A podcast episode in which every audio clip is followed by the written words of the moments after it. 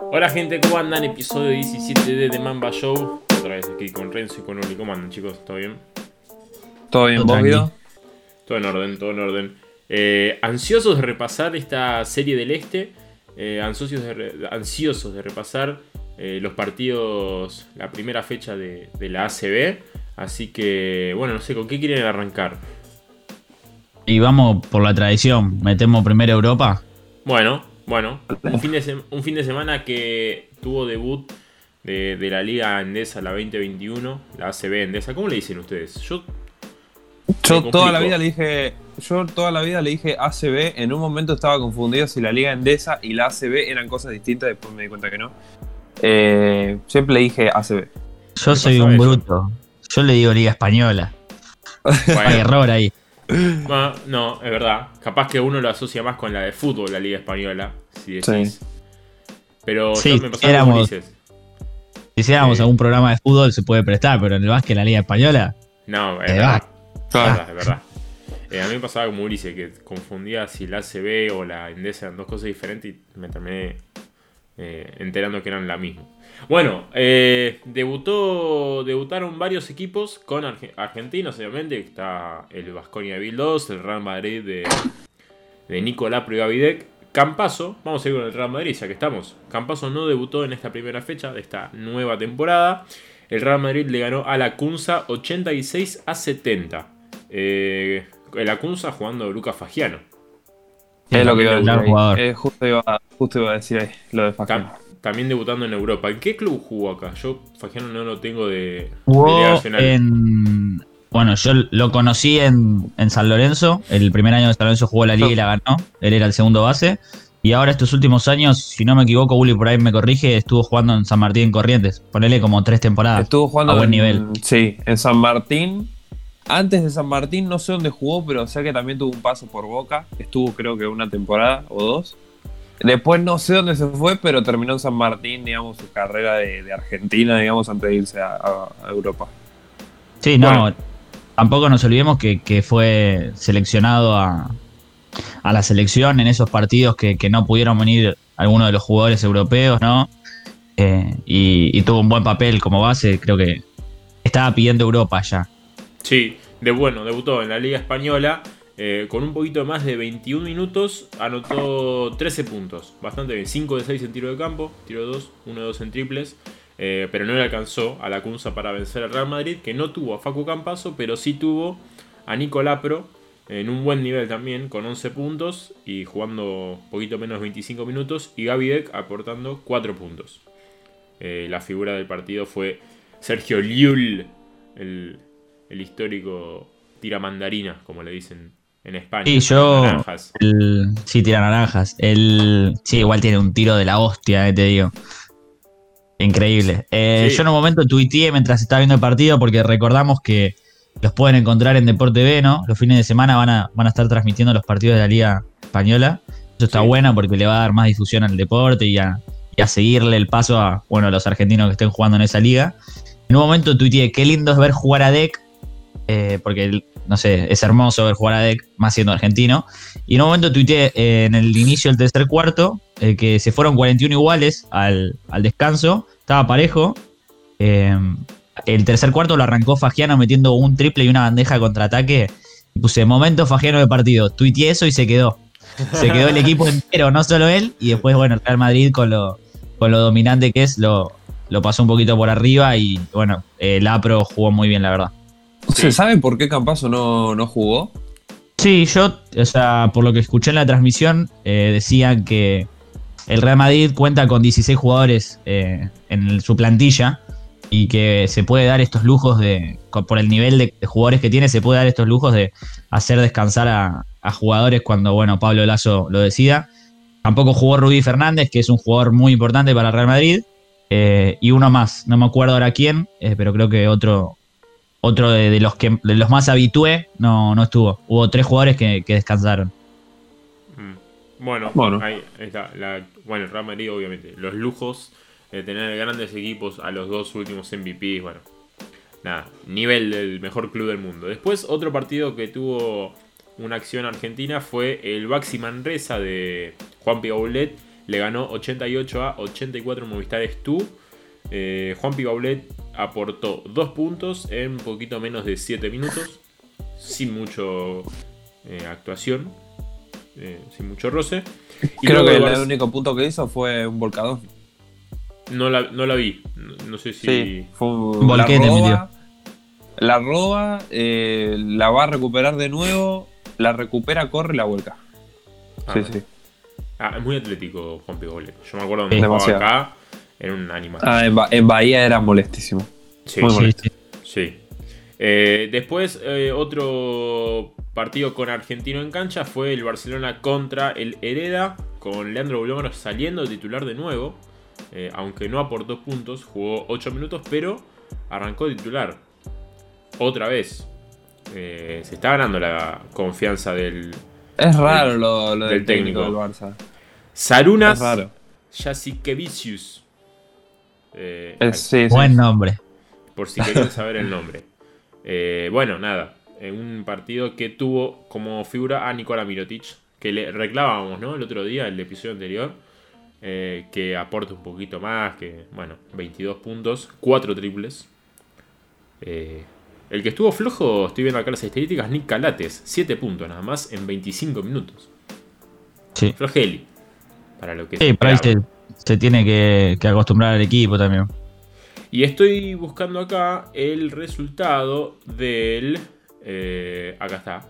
El Vasconia, que estuvo como figura principal. Al argentino Luca Vildosa, con el triple clutch eh, casi sobre la bocina porque no terminó el partido, pero. eh, Restaba un segundo.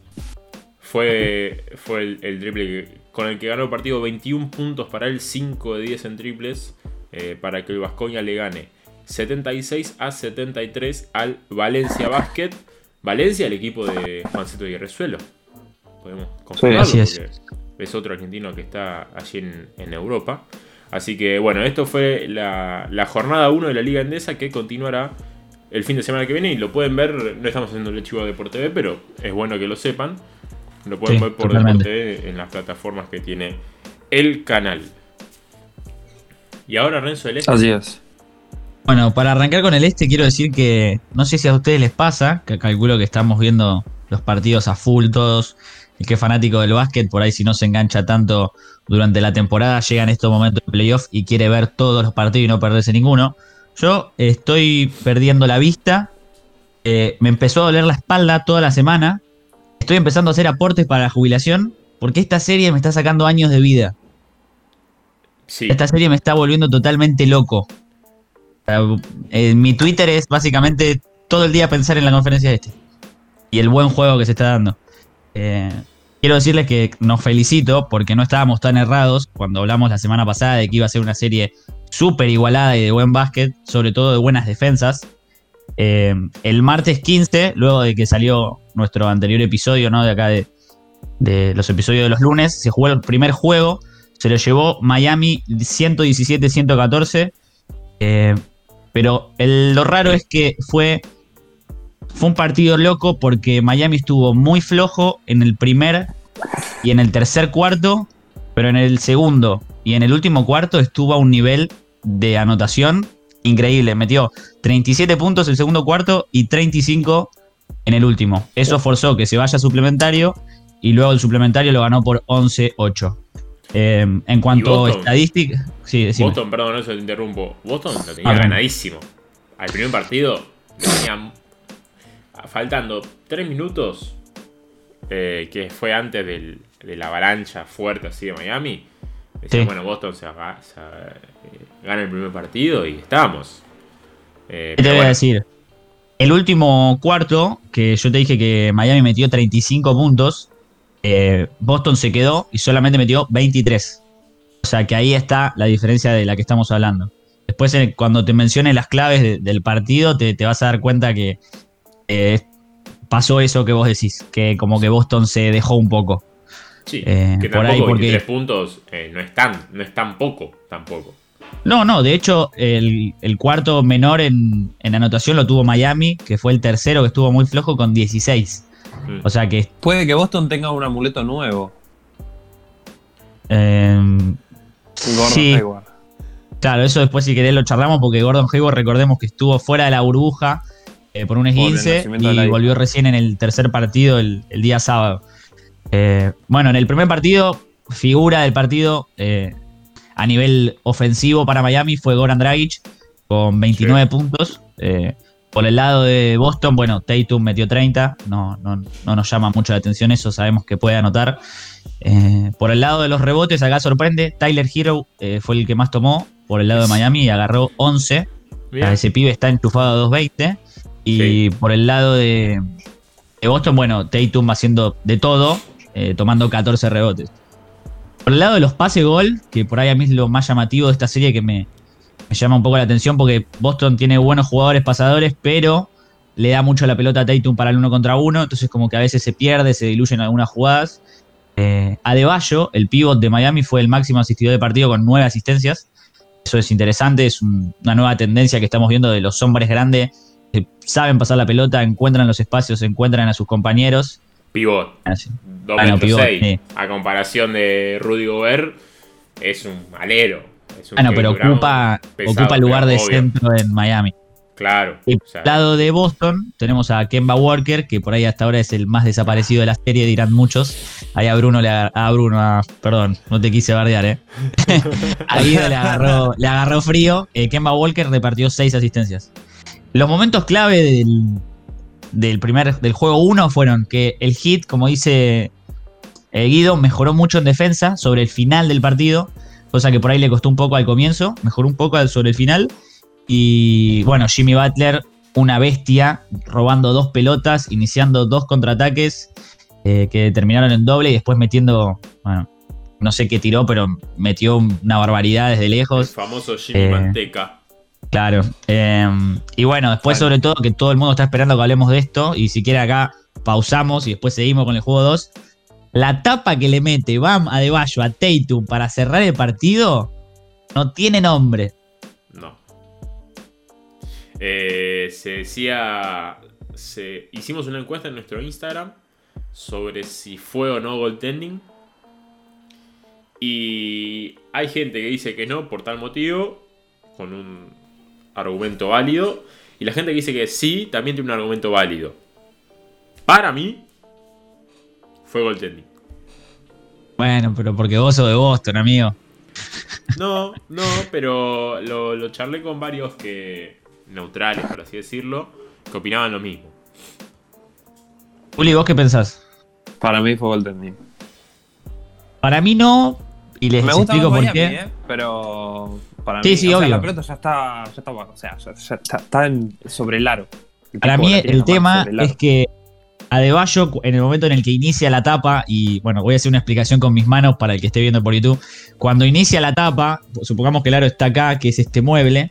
Cuando inicia el contacto con el balón de Tatum, eh, está fuera del rango de goaltending. Después Tatum, como viene con más fuerza al, por el hecho de saltar hacia adelante, como que lo, lo lleva hacia atrás, digamos, y como que la parte de la falange de los dedos de, de Adebayo termina dentro del aro, pareciera que es goaltending. Yo no sé en el reglamento cómo es que se cobra, pero a mí me da la, la- la sensación de que en el momento en el que se inicia la acción del bloqueo, la mano está por sobre fuera del, del, cí- del círculo imaginario Es- de- del aro. Es una jugada muy justa igual, o sea, no pasa muy seguido que metan ese tapón en esa situación de partido. O sea, no, no. Me llamó Casi Claro, nunca lo entiendo. vemos, casi que nunca no lo lo hayan vemos. ido a revisar los árbitros. Porque ahora que revi- se revisa todo, absolutamente todo se revisa. Y esa no la fueron a revisar, eh, me llamó la atención. Para mí no lo Pasa revisan que porque... si la van a revisar, cambia el resultado del partido totalmente. O sea, Sí, para mí eh, lo que fueron a revisar, porque creo que frenaron como para revisar, era en el momento en el que Adebayo tapa el balón, toma el balón y hace un pase largo, o sea que la pelota tarda en, tra- en el trayecto del pase del compañero. eh, estaban viendo a quién le hacían full, como para cortar la jugada, que vaya a Miami a lanzar libres y cuánto tiempo quedaba. Ni siquiera se fijaron si, si fue goaltending o no. Claro, Lo tomaron desde el primer Ah. momento como una tapa limpia. sí. Se También lo que, fijaron se por ahí fue, otra cosa. lo que se dijo fue Tatum y su avaricia de ir a volcarla estando Marcus Smart solo en la esquina, viniendo de. Marcus Smart jugó un partidazo. El primer partido metió Sí. 5 de 10 en triples, 6 de 10, una, Sí. una estadística así. Eh, estando solo en la esquina, Marcus Smart, sabiendo que está viniendo de un buen partido desde la línea de 3, bueno, muchos dijeron, ¿por qué en vez de ir ahí hizo un pasito más y se la daba? Eh, Yo prefiero ir a bueno. una bandeja antes que un triple. Si la tengo asegurada, Sí, bueno. lo bien, normal, lo normal, no sé. Sí, sí. Lo que pienso yo. En un Nadie estado de partido así. Nadie se hubiese imaginado igual que Adebayo iba a taparlo a Tatum.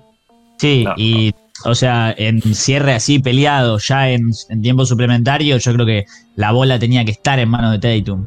Sí, ya me estaba No en estoy- las manos de Kemba y ya me ponía nervioso. Sí. Me estaba No estoy, no desmereciendo, no estoy desmereciendo el, el tiro de, de Marcus Smart, pero estoy diciendo que ahí es cuando se ven los jugadores de franquicia, quién predomina. Bueno, mañana lo, lo escucharán en el episodio de. ¿Mañana? No, El miércoles. el miércoles lo escucharán en el episodio, bueno, de, de la conferencia oeste, que fue lo que pasó ayer, que todos vimos de Anthony Davis con, bueno, con LeBron, ¿no? Eh, en el cierre del partido contra Denver. Ahí está haciendo modo ceja. Modo ceja, modo bro. Eh, Eh, son esas bueno. jugadas que tenés que resolver rápido y vos sabés más o menos dónde va a ir la pelota. claro. Eh, pero bueno, ese es el juego 1, entonces se lo llevó Miami. Yo Miami equipo de 117, 114. Después pasamos al juego número 2. Sí. Juego número 2 que se jugó el jueves 17. Eh, también fue victoria para Miami. eh, 106, 101. Por si se están dando cuenta, los scores son. eh, suelen ser bajos en esta serie. No suelen irse a más de 120 puntos. O sea, no, no están siendo una locura en cuanto a anotación. Eh, eso por ahí es lo más atractivo de ver, que en esta liga por ahí es al revés, ¿no? Siempre es una- un duelo de ofensivas a ver quién mete más. Y acá no está pasando. Eh, si yo te pregunto, si ganó Miami, ¿quién, quién ganó más cuartos de los dos? Tipo, más parciales. ¿Qué me decís? Miami. Miami. Bueno, Boston ganó tres de los cuatro cuartos Del segundo partido. del segundo partido. Y aún así, perdió. Les voy a explicar por qué. Boston fue muy parejo en cuanto a las anotaciones de los cuartos, metiendo 31 el primero, 29 el segundo. El tercero fue el más flojo, que metió 17. Y el último metió 24. De hecho, el último cuarto le gana por dos puntos a, a Miami, digamos, en el cierre, en los últimos 10, eh, 12 minutos. Eh, mientras que Miami metió 28, 19, metió en el tercer cuarto 37, siempre que hablamos de los cuartos que te aniquilan de Miami en el- ofensiva, que como que se ¿Es el- inspiran. El, que gana el tercer cuarto gana el partido. Y por ahora en esta serie viene siendo así. O sea, el que entra eh. con el que entra con diferencia al último cuarto, generalmente siempre la termina eh, En transformando en victoria. Que el que gana en el tercer cuarto gana el partido. Es como en el área, en el fútbol, cabezazos en el área es gol. Claro, sí, a mí yo tenía un técnico que me decía, como entras al tercer cuarto, ganás o perdés un partido. Claro. Siempre están los equipos, viste, que son por ahí más dormilones y después del de entretiempo vienen medio, medio en una eh, y te aniquilan los primeros, no sé, dos, tres minutos de- del tercer cuarto y ya está.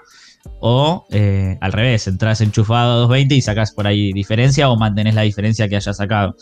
Eh, en cuanto a los números estadísticos, tenemos que el goleador volvió a ser Goran Dragic, está teniendo una serie bestial eh, con 25 puntos. Por el lado de Boston tenemos a Kemba Walker con 23 unidades.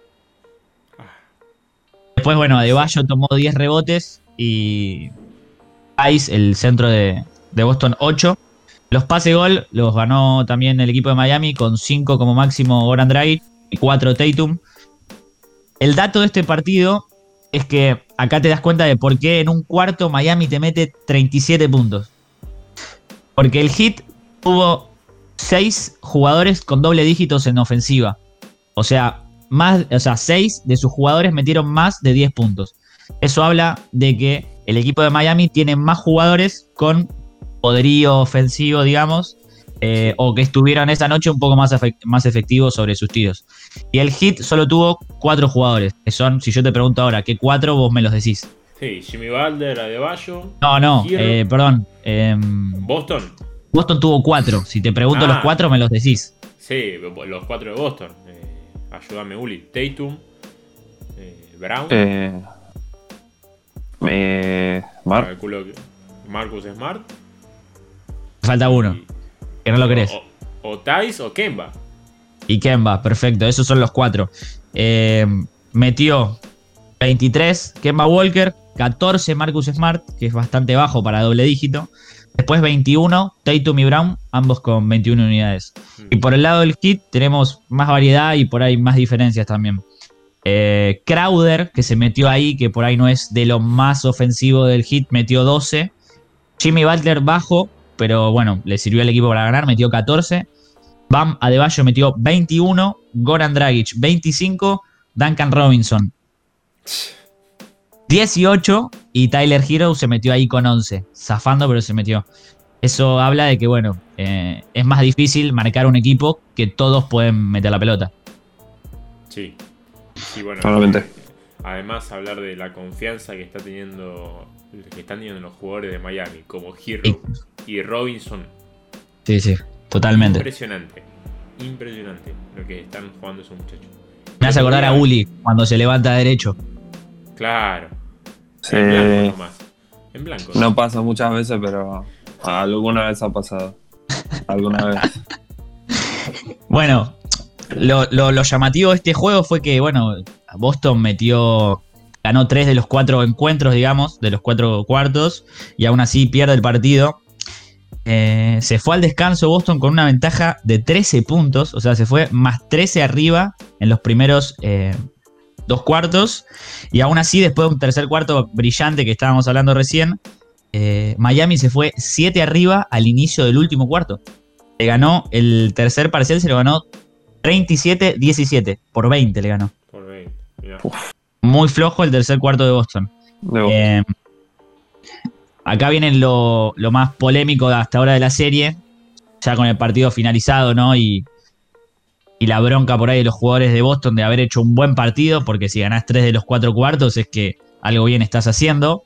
En defensa y en ataque. Pero te ganan por 20, un cuarto en el juego 2 de las finales de conferencia, como que hay alguna tuerquita que ahí hay que ajustar. Entonces, el que no tardó ni dos minutos en terminar el partido y decirlo fue el señor Mark Smart, que según todos los periodistas que están ahí en la burbuja, entró al vestuario a las puteadas, se escuchaban cosas que se revoleaban cosas, se escuchaban jugadores que le respondían.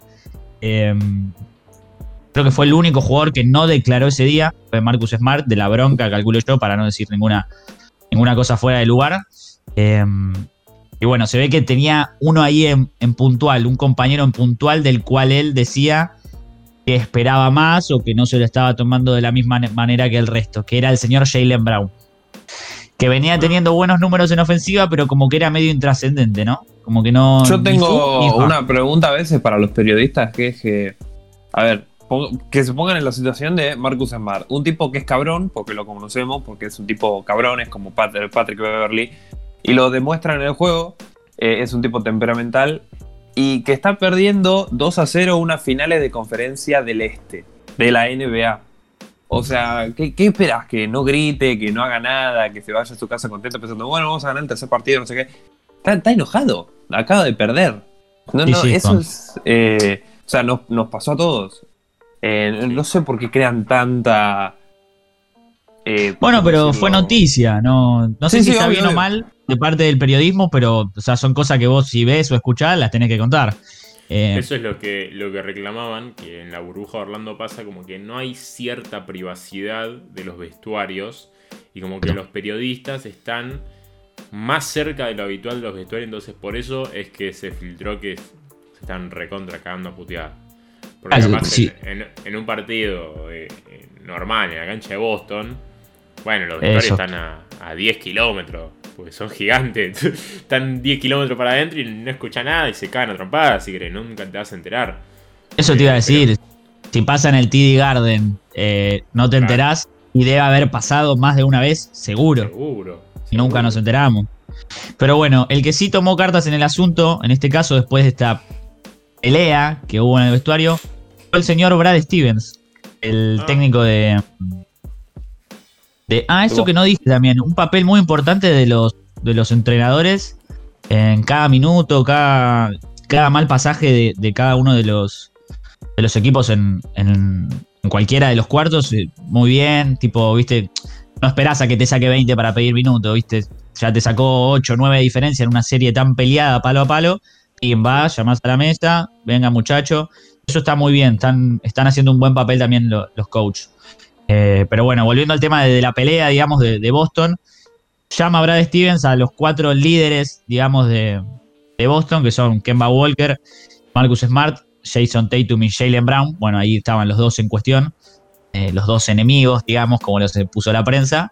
Y les dijo, muchachos, ¿qué pasa acá? Como diciendo, no se dan cuenta que si seguimos así, nos vamos 4-0. O sea, vamos a tratar de que las cosas mejoren para que, por lo menos si perdemos, sea en un séptimo partido peleando a full. Y bueno, se ve que todo eso, más la vuelta que mencionaba Uli de Gordon Hayward, yo el tercer juego lo titulé Efecto Hayward. Porque Boston ganó con una diferencia de 117 a 106. Es eh, la diferencia más grande que se definió un partido de esta serie por ahora. Los anteriores habían sido más peleados. Em, el segundo juego por 5, el otro juego por 3 el primero, o sea, como que esta fue la diferencia más grande en cuanto a anotación. Cuanto anotación. Y el efecto Hayward significa que Boston cuando juega Gordon Hayward, sabemos que es un jugador de mucho talento, que por ahí no está en sus mejores números por el hecho de que las lesiones no le permiten llegar al nivel que él estaba cuando eh, Boston decide contratarlo, que se gastó un dineral bastante grande. Eh, pero el efecto Hayward es que, mismo dicho por el entrenador de Boston, de los Celtics, Brad Stevens dijo, cuando él juega, nosotros jugamos mejor. Somos eh, más dinámicos en ataque, tenemos más opciones, es buen pasador, eh, trae como esa calma en la ofensiva cuando estamos hablando de que los partidos son parejos y la bola es pelota Tatum uno contra uno y ver qué pasa, porque era lo que estaba pasando en, los últimos momentos de partido de, Boston, que por ahí por eso se les escapaban. Eh, el efecto Hayward es clave, supuestamente, de Brad Stevens. Y nosotros lo vemos porque en cuanto a estadísticas, los Celtics fueron mejor en todos los aspectos ofensivos y defensivos eh, que el Hit. Eh, te estoy hablando de que el goleador del partido y el, máximo reboteador del, partido en cuanto a Miami fue Bama de Bayo, que metió 27 puntos, 16 rebotes. Después tenemos a Crowder con 5 asistencias. Y por el lado de Boston, Jalen Brown, que parece que le sirvió lo que le dijo Smart, metió 26 puntos, fue el goleador de Boston. Tatum con 14 rebotes y 8 asistencias. Eh, te voy a explicar por qué se nota tanto el, el buen partido de Adebayo en Miami, aún Miami perdiendo. ¿Qué plantea Brad Stevens? Con la vuelta de Hayward tenés un alero más alto del que tenías, o por ahí más fuerte, digamos, o sea, con buena defensa eh, interna. Entonces, ¿qué le planteó? Frente a la zona que le estaba planteando Spolstra, lo estaba complicando, le jugó un small ball al mejor estilo Houston Rockets. Eh, y lo mató, lo mató porque Adebayo no, no tuvo el impacto en defensa que, generalmente tiene, con Thais ahí molestando. Eh, le planteó un partido desde el tiro, y le, terminó funcionando y le ganó. Fue la, diferencia más alta, creo que le ganó por 106, 117, ayúdenme chicos, por no. 11. 11. Sí. 11. Ganó por 11. Eh, y Boston con Hayward en cancha, lo, que le estaba pasando de que tenía cuartos buenos en ofensiva y cuartos más o menos. Eh, en el primero metió 31, en el segundo 32, en el segundo 26 y en el segundo 28 fue muy parejo en todos sus números. No tuvo un cuarto de 16, un cuarto de 14, de 12, como le podría haber pasado en otro partido.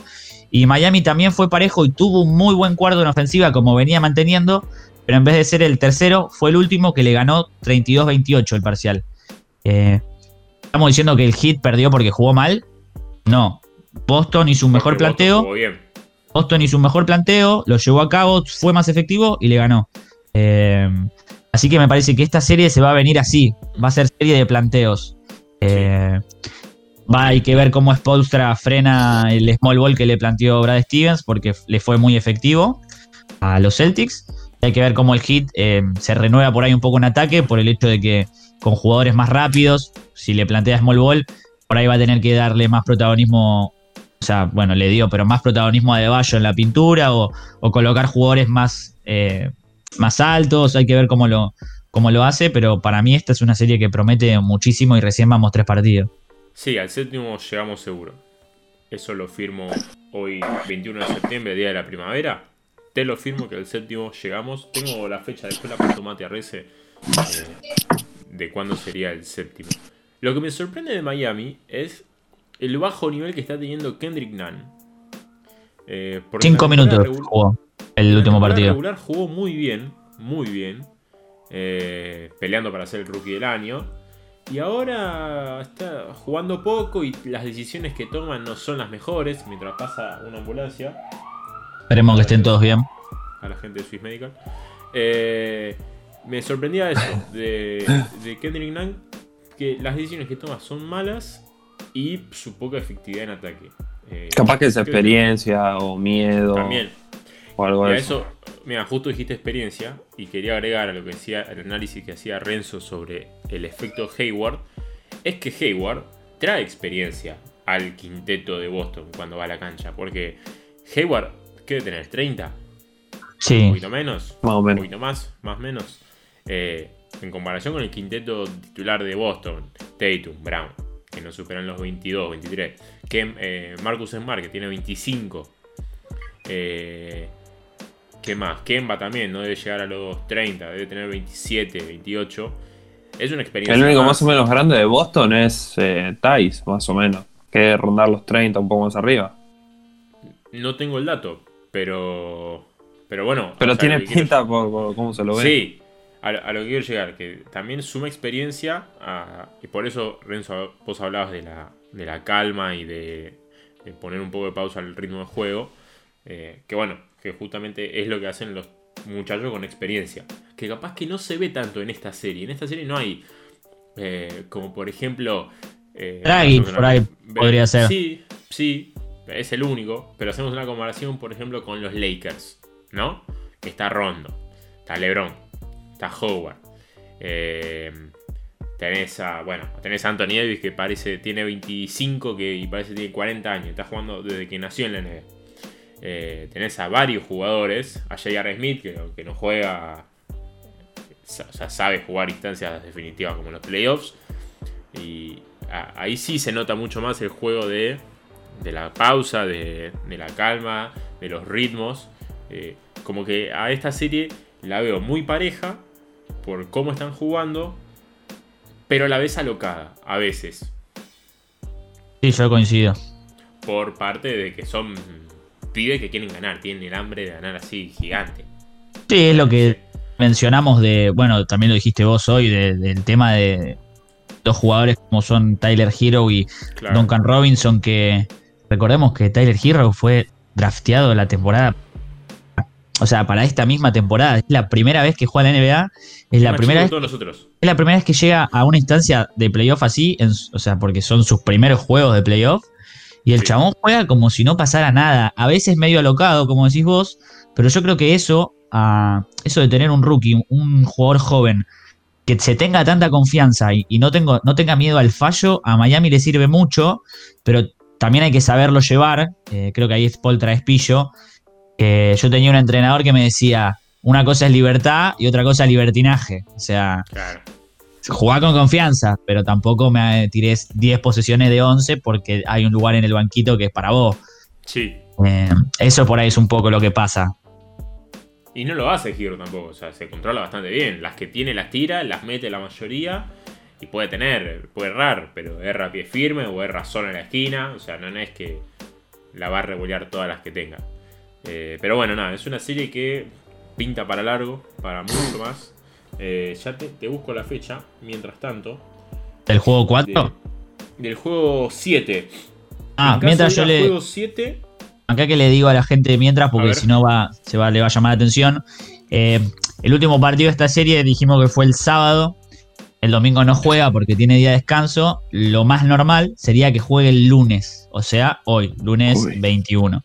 ¿Qué es lo que pasa? Como la serie arrancó antes que la de la del oeste y estaba dispareja en cuanto a cantidad de números, lo que hicieron fue, eh, no se juega el partido de hoy porque mañana juega Denver Lakers de vuelta, mañana estamos hablando martes 22. Como para recuperar.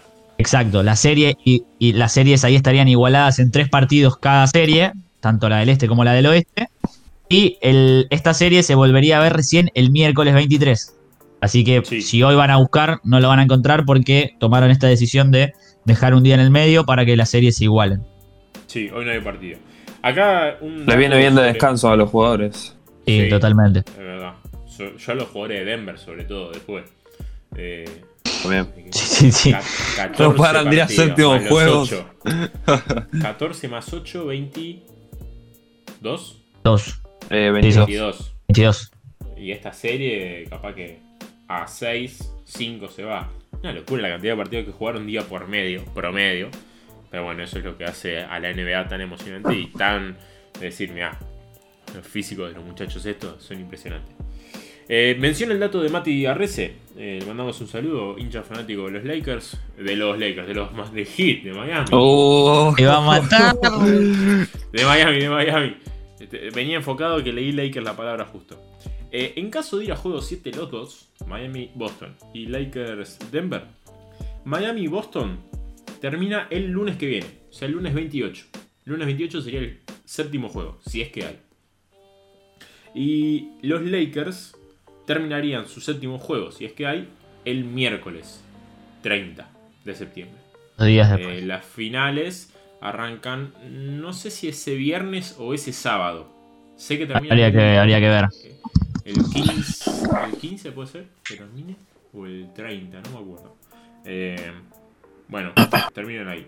Eh, así que hasta la semana que viene, lunes, capaz tenemos juego 7. Juego 7. Lo veo muy probable. Sí, estaremos a la espera porque para mí lo hay. Yo lo dije la semana pasada, no me la quise jugar por ninguno de los dos equipos, pero dije Miami o Boston en 7. Para mí va a ser una serie que va, va a ser bastante jodida.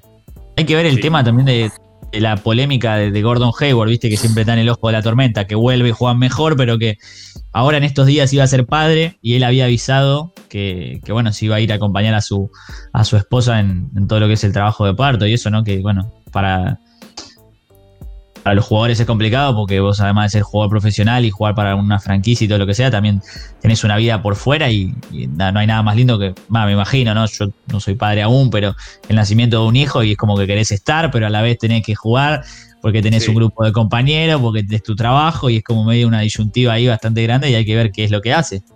Porque estamos Sí. claros que a Boston le serviría que se quede. Obviamente. Sí, sí, sí, se pone el efecto Así que- Hayward confirmado.